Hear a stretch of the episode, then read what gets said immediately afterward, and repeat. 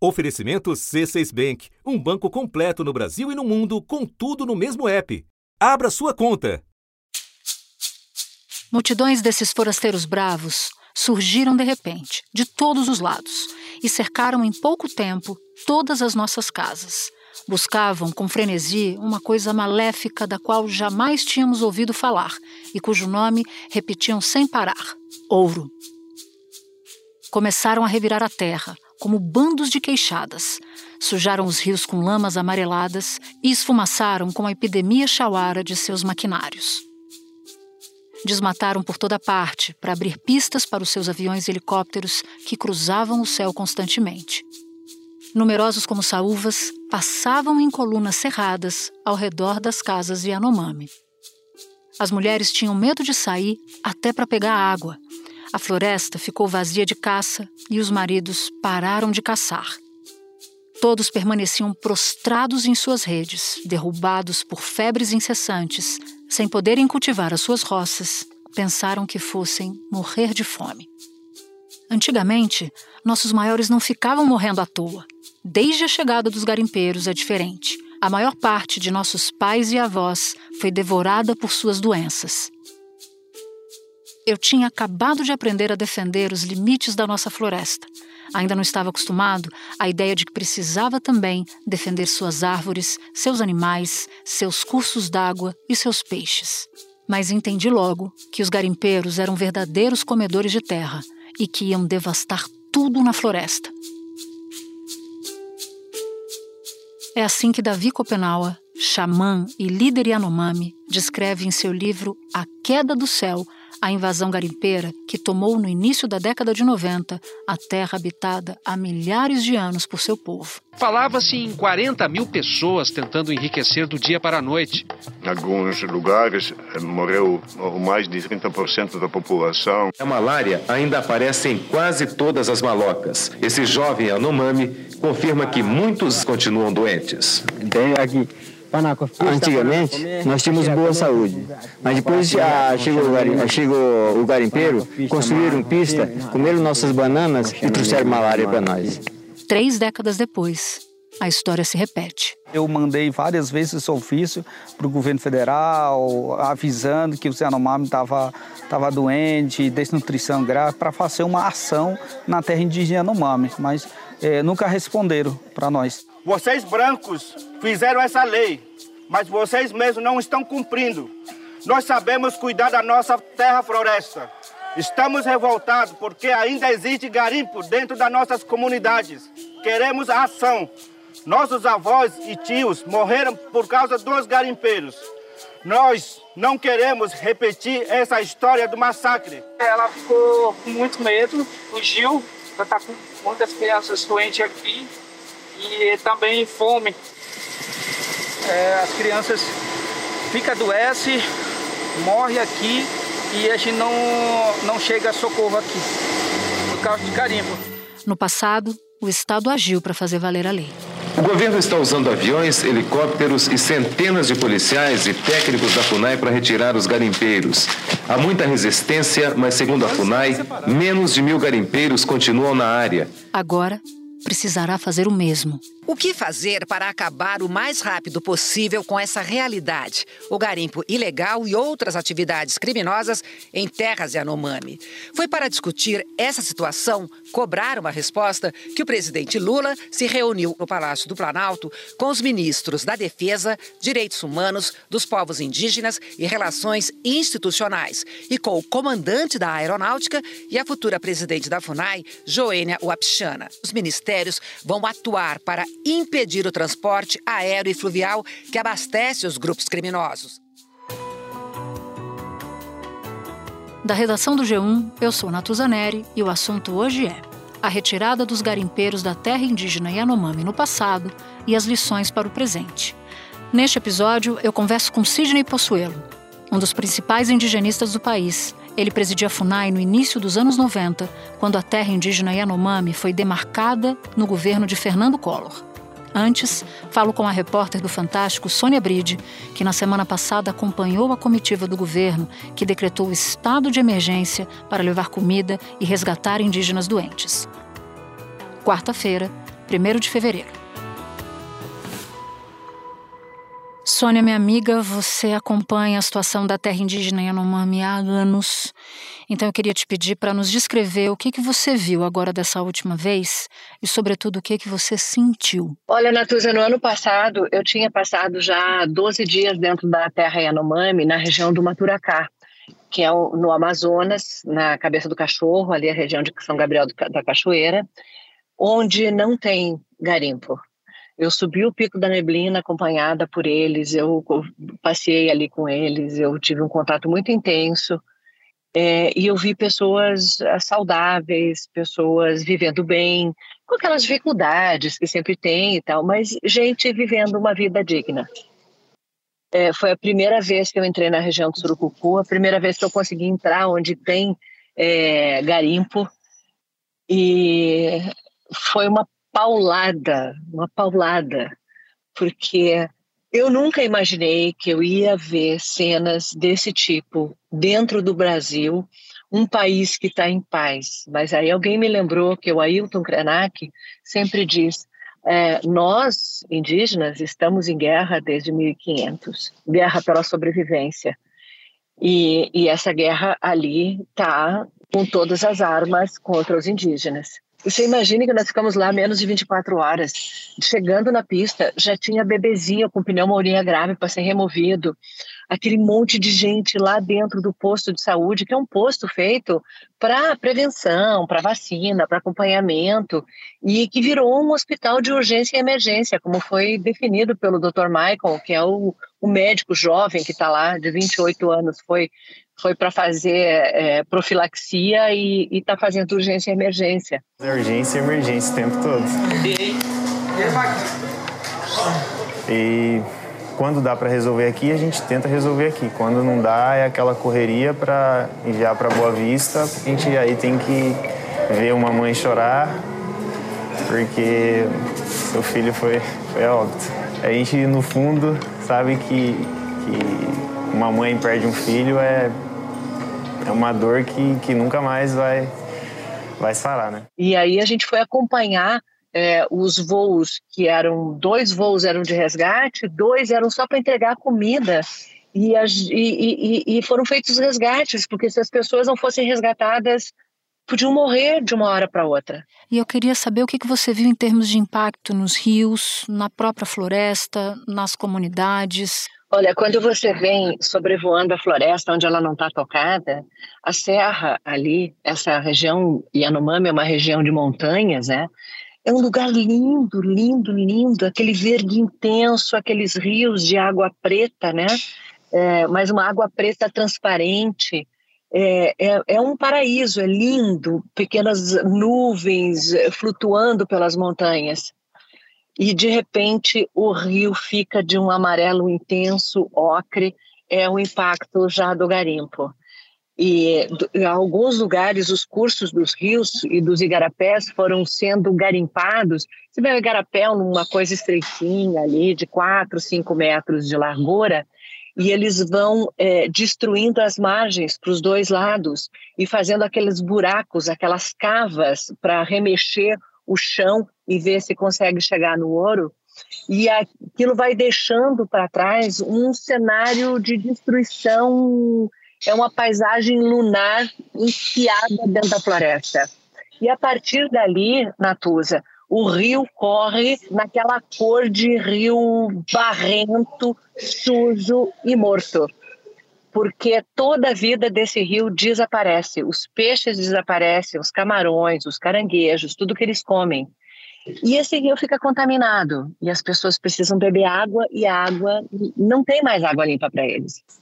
Eu desci em duas aldeias que estavam ilhadas pelo garimpo. Não é que o garimpo estava perto, 500 metros, um quilômetro. O garimpo estava dentro da aldeia. Dentro da aldeia. Como é que essas pessoas podem comer? Aí você imagine que são esses, esses garimpeiros, eles chegam, não levam toda a comida, não tem geladeira para guardar carne para eles. Eles saem para caçar. Então eles dizimaram toda a caça, da, que, que é o recurso alimentar dos, dos Yanomami. Né? Levaram doenças, malária, verminose, há relatos de crianças é, soltando vermes pela boca. Violência sexual contra as meninas, adolescentes, crianças recém-nascidas roubadas para ser levadas para adoção em Boa Vista. Os relatos mais horríveis que você pode imaginar. E Natuza me chocou muito descer ali, os garimpeiros estavam ali, a gente estava com o helicóptero da Força Aérea Brasileira e eles não se mexeram para fugir. Pelo contrário, eles se aproximaram com ar de desafio, de que aquele território é deles. Tem uma imagem, Sônia, que me impactou muito, que foi você carregando uma criança no colo, uma criança indígena Yanomami. E eu queria entender essa imagem. Por que, que você carregou essa criança? O que estava acontecendo naquele exato momento? Natuza, é, a gente já tinha feito todos os voos do dia, e aí que estavam programados, né? A gente já tinha acompanhado todos os voos programados. É, e aí ainda tinha algumas cestas básicas e o piloto da Força Aérea falou: olha, a gente consegue levar essas numa aldeia bem próxima que tem aqui. Quando nós chegamos à aldeia, isso para não, não escurecer, né, para não voar no escuro ali. Aí nós chegamos à aldeia e a aldeia estava vazia. E aí começam a aparecer as pessoas, uns poucos. E aí vem esse rapaz que relata que está todo mundo no meio do mato, chorando um morto que morreu de fome. É muita fome. Não tem comida. É não. Por que, que ele morreu? Fome. Aí começam a aparecer criancinhas, vem vindo criancinhas sozinhas, é, pele e osso, simplesmente. E aí um menino com malária grave e, e, e as crianças estão tão debilitadas que o pessoal da saúde só diz assim, vamos levar, vamos levar, vamos levar, porque se não levar vai morrer. E você está no meio daquela confusão ali, e quando eu vejo, são nove crianças dentro do helicóptero, mais o adolescente tremendo de febre ali no chão do helicóptero, é, três mães. Quando a gente desce na pista lá do, do exército, é, a gente desce, a pista fica fora né, do pelotão. A gente desce na pista, tem um quilômetro e meio, parte na pista de asfalto e o resto em terra, um, um caminho de barro, é, escorregadio para chegar até o posto. E aí, para levar o rapaz, o, o adolescente que estava passando mal, eram quatro pessoas para carregar. Aí as mães pegam um, dois e tem mais os cestos com as coisas delas, com as redes e tal para carregar. E aí vem um soldado e pega uma criança, vem outro e pega outra, vem um piloto do helicóptero, vem o Júnior Yanomami é, e leva um, e vem o Veibe é, Tapeba, que é o novo secretário da CESAR, e pega uma criança, e eu vejo que ainda tem criança para ser levada. Eu junto uma criança, pego no colo, e com, meio receosa, assim, de que fosse me estranhar, fosse. As crianças estavam simplesmente passivas, quase catatônicas, assim, sem reação nenhuma. Essa criança se acolheu no meu colo e eu fui levando, fui levando junto com as outras pessoas né, aquela criança no meu colo. Mas você sabe o que é você segurar uma criança no colo? Eu tenho dois filhos adultos, tenho dois netos. E você pega na criança e você sente os ossinhos dela. E ela se alinhou ali no meu colo e aquilo foi me dando uma, uma tristeza, foi me dando uma. Cara, uma dor no coração de pensar que a gente permitiu que isso acontecesse no nosso tempo, no nosso país, debaixo da nossa, da nossa guarda, né? Porque todos nós brasileiros nós somos responsáveis pelo que está acontecendo, né?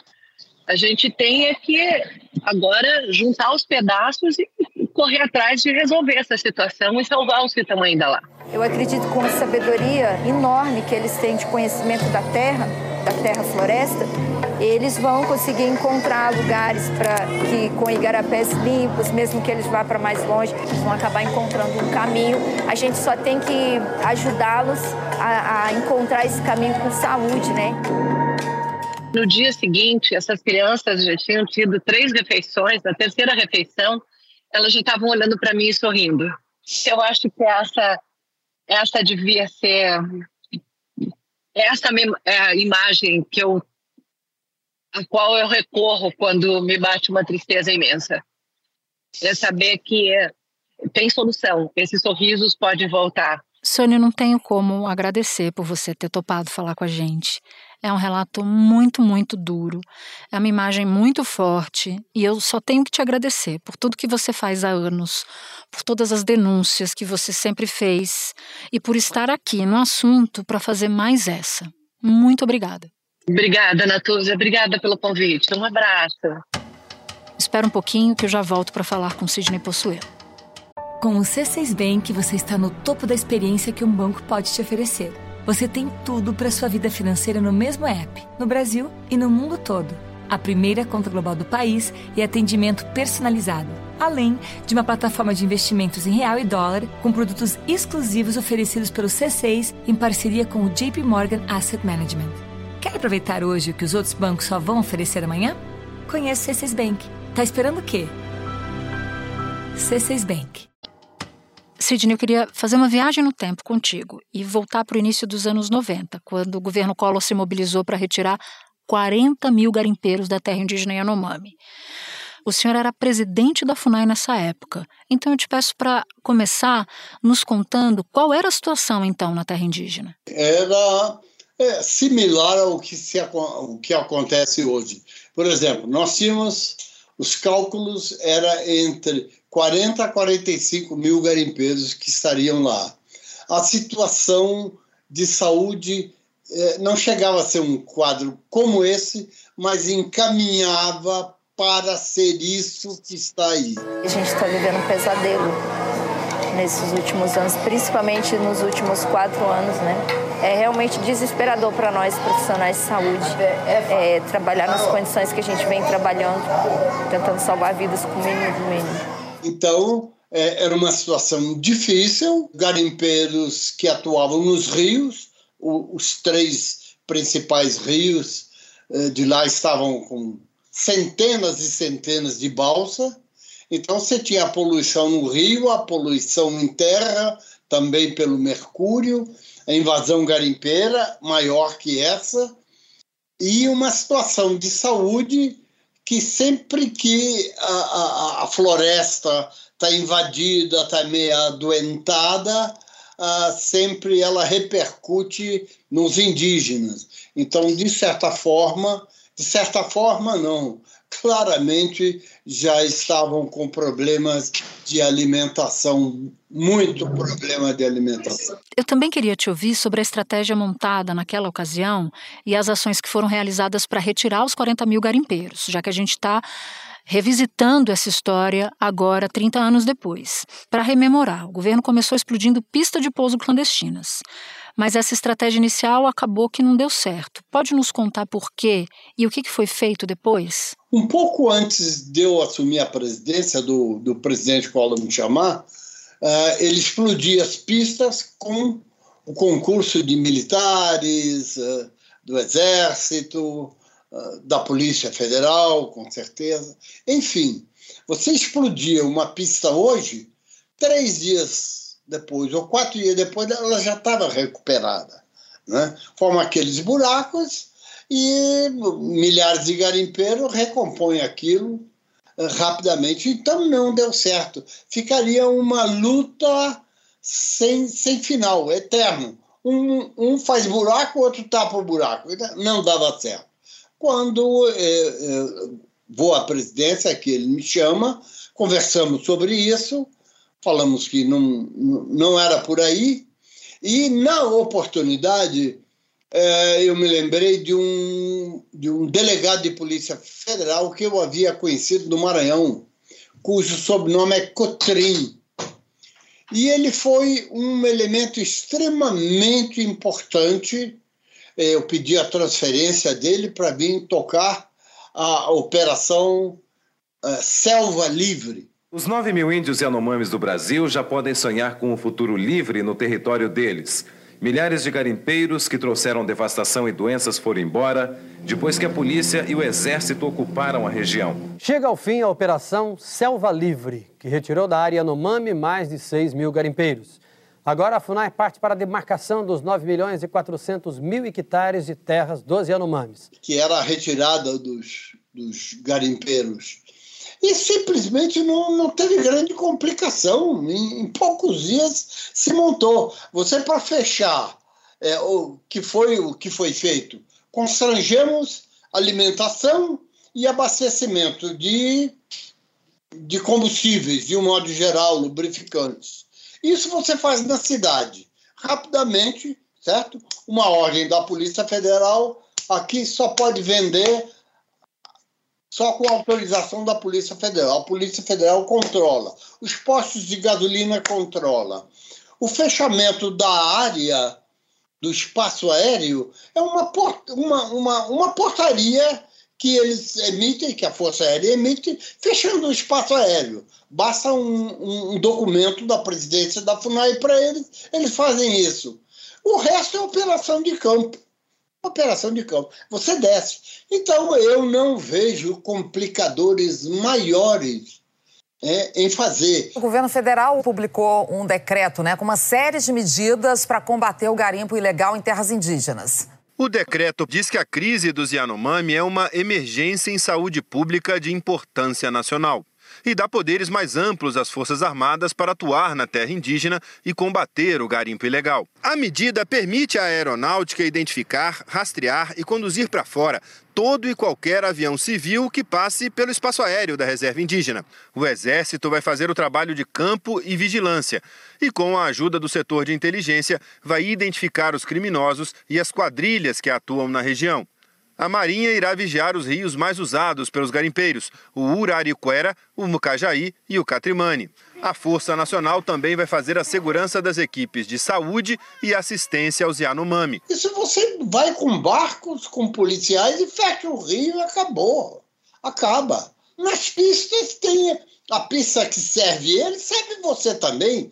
Serve o, o, os aviões da, da, da da Força Aérea, se for o caso, ou, ou os helicópteros cedidos, etc. Então, eu não vejo maiores problemas em fazer isso. Os, a, a, polícia, a, se for usada a polícia, a, a polícia federal, por exemplo, eles são homens que estão acostumados a fazer operações, entraram na selva junto com os sertanistas da FUNAI. Houve uma troca de tiros, duas, onde morreu um sertanista da FUNAI e um policial, da, da um federal foi ferido. Só foi isso. Era isso que eu queria te perguntar. Se houve resistência, se houve confronto. Então, pelo que você está me explicando, houve esses dois momentos trágicos. Entre esses dois confrontos, olha, se você imaginar 40 ou 40 e poucos mil garimpeiros a serem retirados de lá, e só houve dois confrontos, quer dizer, a resistência foi muito pouco. É, é, eles começaram a, a, aparecer nas pistas, né? porque nós, vários lugares de garimpo, nós tomamos. Chegamos e tomamos com helicópteros, etc., com homens da Polícia Federal e pessoal da FUNAI também, todos armados, né? Depois que a reserva dos índios foi demarcada, garimpo em Roraima virou caso de polícia. Os garimpeiros que não saíram por bem foram presos e acabaram sendo expulsos, e mais de 40 aviões foram retidos aqui na base aérea de Boa Vista. Ao longo do rio Urariquera, deu para contar 40 balsas abandonadas. Durante anos, elas foram usadas para extrair ouro e poluir os rios. Segundo o presidente da FUNAI, já dá para considerar que os Yanomamis estão seguros. Todas as pistas, todas as áreas estão sob controle da FUNAI, todas elas. A própria FUNAI recuperou a pista e instalou aqui um posto de vigilância. Se não houver vigilância o tempo todo, os garimpeiros podem voltar. Afinal, o ouro aqui é muito fácil de ser encontrado. Você tem dois pelotões. Esses pelotões são treinados em guerra de selva, é para isso que eles estão ali. É só operar na região. Não, eu não vejo assim necessidade de se perder muito tempo com troca de informações, com um monte de, de, de papel para um lado e para o outro, discutindo aquilo que é óbvio. Tem que fazer a operação, fechar os rios, o espaço aéreo, constranger a, a, questão de abastecimento e você entrar com a tropa lá e avisando a eles. Faz uns panfletos, se entregue na pista tal, ou volte aqui, que o avião amanhã vai estar aqui. Faz panfletos joga ali para eles uma comunicação e pronto, acabou. Né? E como era o entrosamento na época? Porque você foi citando o envolvimento de vários órgãos diferentes. Então eu queria saber como era o entrosamento desses diferentes órgãos, dessas diferentes tropas e como era o envolvimento da presidência na resolução desse momento tantos anos atrás. Da presidência da República, eu tive, eu pessoalmente, e a Fundação Nacional do Índio, teve todo o apoio possível das polícias, na verdade, a ação policial foi a Polícia Federal e a FUNAI. não houve a participação, por exemplo, da aeronáutica, do exército, a marinha ainda é mais distante ainda, não está ali, mas tem os rios, né? poderia, com bar, barcos, etc. O fato é que nem solicitamos a participação deles. Nós não solicitamos. O que vai fazer eles sair dali é falta de alimento certo? Falta de alimento e a falta de combustível. Eles param de trabalhar. E a presença de um efetivo da Polícia Federal junto. Eu não sei se hoje ainda a FUNAI dispõe de gente capaz de ir lá no mato, estar com eles. Joênia, eu quero te ouvir sobre a recuperação da FUNAI. Você tem dito que encontrou um quadro de desmanche, militarização é, no órgão, déficit de funcionários. Qual é a tua prioridade interna na FUNAI? E é necessário realmente pensar na FUNAI como órgão estratégico que faz a proteção além dos territórios indígenas, mas a vida dos povos indígenas. Então é preciso uma FUNAI forte, pensada internamente, inclusive, para dar conta desse trabalho, desses desafios que nós estamos vendo hoje acontecer, não somente aqui em Roraima, mas em todo o Brasil. Faz equipes, equipes vai, vai numa pista. Nós fomos de pista em pista.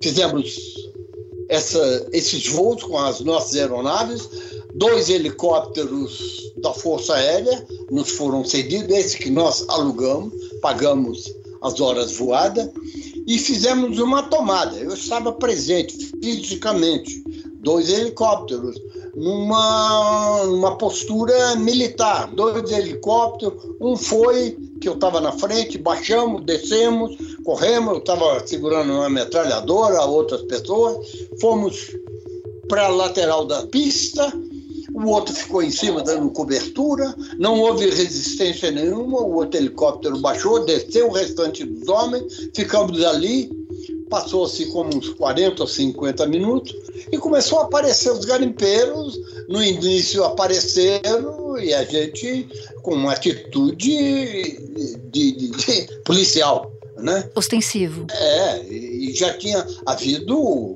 é, lutas ali, mortes, e então, larga as armas, baixa as armas, entrega as armas, entregaram todas as armas, recolhemos tudo, levamos de helicóptero e falamos: vamos, é, o helicóptero volta aqui para levar vocês. Quantos puderem ir, e íamos para a pista principal do, do, do, do Surucucu, ficava ali o avião, a pista asfaltada, ficava o búfalo, enchíamos o búfalo e mandávamos para Roraima. Mandávamos para Roraima. Simplesmente isso. Bom, o que eu estou entendendo que o senhor nos relata é que o passado pode ensinar bastante o presente. Com certeza. Agora eu queria entender é se o senhor enxerga diferenças entre a situação ou a atuação desses 40 mil garimpeiros naquela época e a atuação desses estimados 20 mil garimpeiros agora. Tem diferença? Com certeza existe, né? O tempo transforma as coisas. Naquela época, nós tínhamos 40 ou 42 mil garimpeiros. Hoje nós temos 20 mil.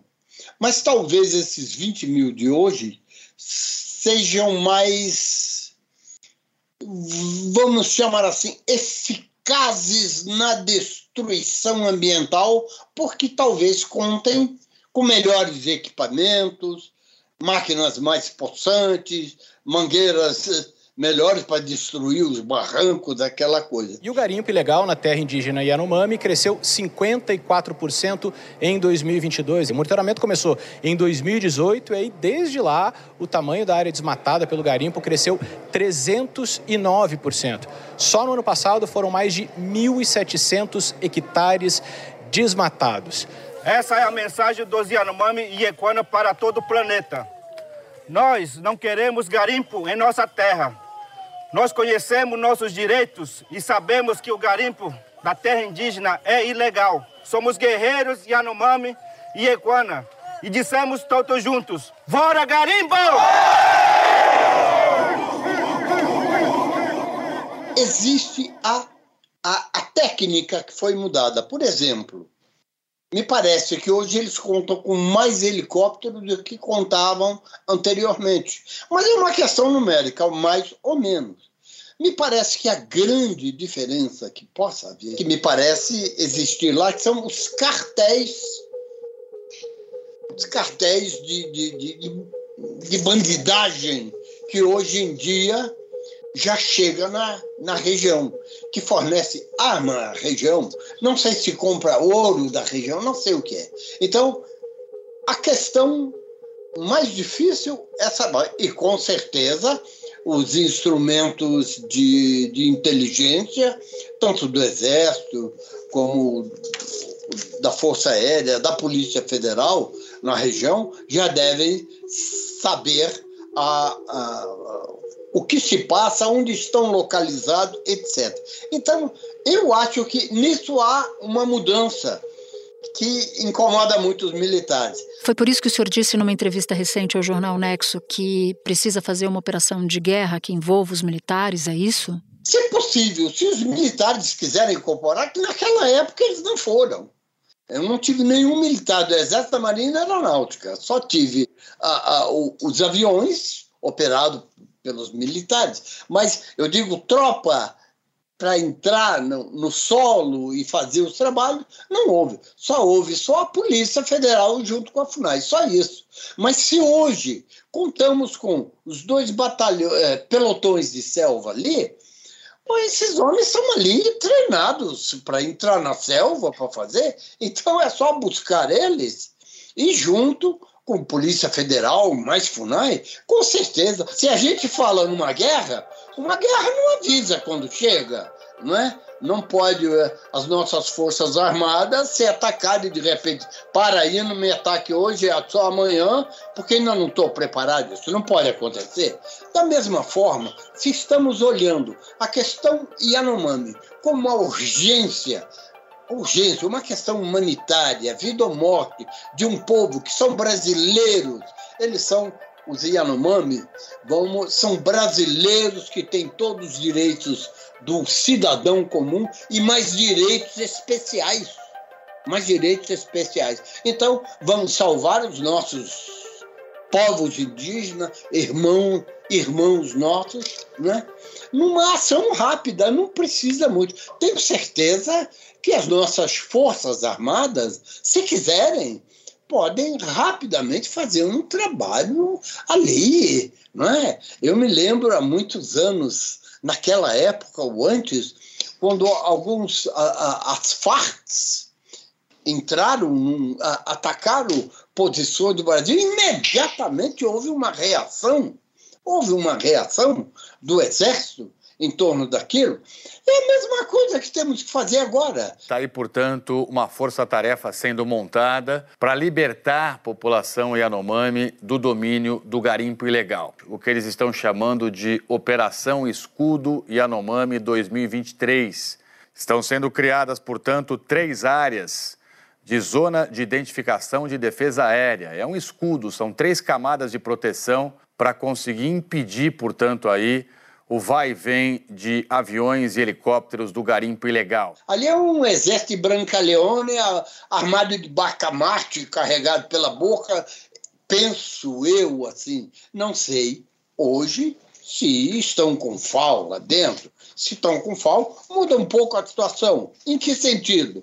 Vai demorar mais? Não, o exército tem que estar, ou as forças policiais que forem atuar ali, tem que estar mais preparadas, sabendo que tem que tomar mais cuidado numa aproximação, etc.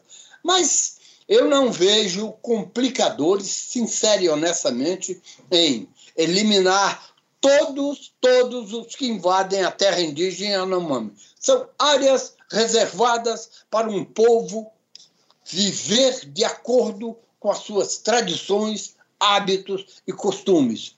E eles não têm costume de garimpar nem nada disso. Houve, é claro, houve garimpo é, em alguns lugares onde tinha, principalmente Rondônia, o que também está previsto. Na Lei 6.001 fala da. Não, não chama garimpagem, chama faiscação.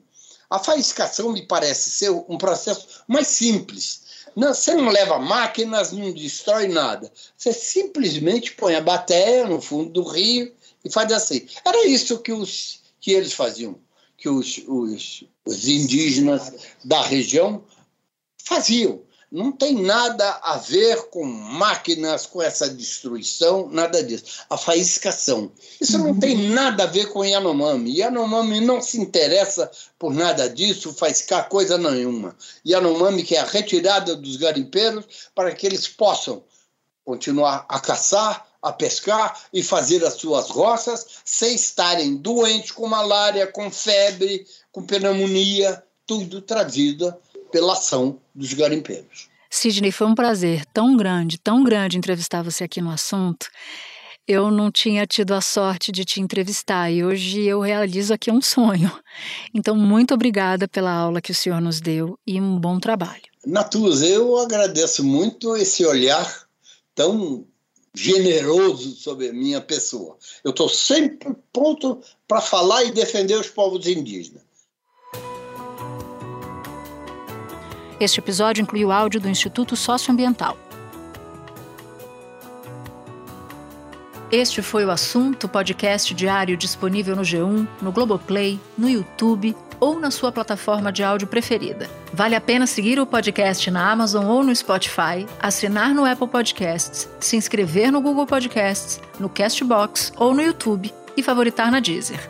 Assim, você recebe uma notificação sempre que tiver um novo episódio. Comigo na equipe do assunto estão Mônica Mariotti, Isabel Seta, Tiago Aguiar, Gabriel de Campos, Luiz Felipe Silva, Tiago Kazuroski, Etos Kleiter e Nayara Fernandes.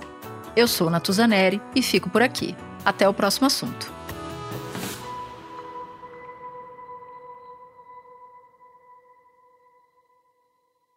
Você no topo da experiência financeira que um banco pode oferecer. Escolha um banco completo no Brasil e em qualquer lugar do mundo. Abra sua conta no C6 Bank.